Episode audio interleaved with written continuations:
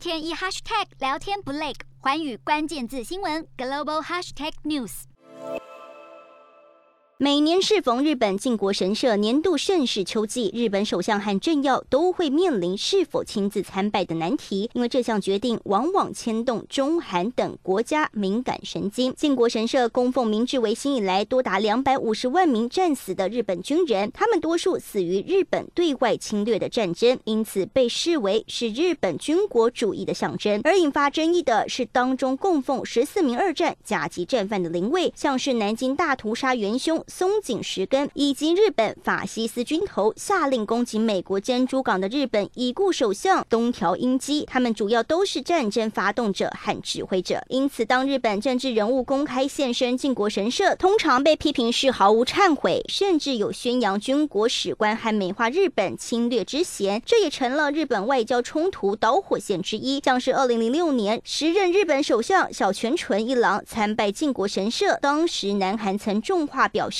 若下任首相继续参拜，将拒绝举行韩日高峰会谈。而中国反应同样激烈。小泉在二零零一到二零零六任内参拜共六次，中日双方领导人为此多年拒绝互访。二零零一年更发生中国留学生冯景华在靖国神社泼红漆，写下“该死”两字。二零零五年，中国更发动抵制潮，从四川、深圳、广州、上海到北京，上万人上街头砸毁日本公司和汽车，示威者甚至包围日本大使馆。二零一一年，靖国神社遭人纵火，矛头同样指向愤怒的中国人。最近一次是今年八月，日本战败投降日，许多重要内阁成员参拜，其中包括岸信夫，他是二零一六年后首位参拜的在职防卫大臣。对此，中国国防部怒轰日本公然挑战战后国际秩序。美国媒体《今日美国》就曾撰文称，靖国神社是亚洲怨妇，是最大的是非之地，而六度参拜的。小泉则被形容是日本外交最大问题。二零零六年，小泉就因访美期间要在美国国会演说，引发轩然大波。当时美国政界开条件，要小泉保证不会继续参拜，因为若他在前总统罗斯福对日宣战演说之地演说后继续参拜，不只是公然冒犯深陷二战惨痛记忆的老美国人，更是对美国国会莫大羞辱。这也是美国政坛首度将历史议题和美日关系。连结分析指出，美国认为靖国神社皇国史观有反美思维，在日本军国主义下，美国将成为头号敌人。围绕战时的愤怒，让靖国神社的争议至今难解。日韩焦点全面掌握，东亚局势全球关注。我是主播刘以晴，全新节目《环宇看东亚》，锁定每周四晚间九点，《环宇新闻》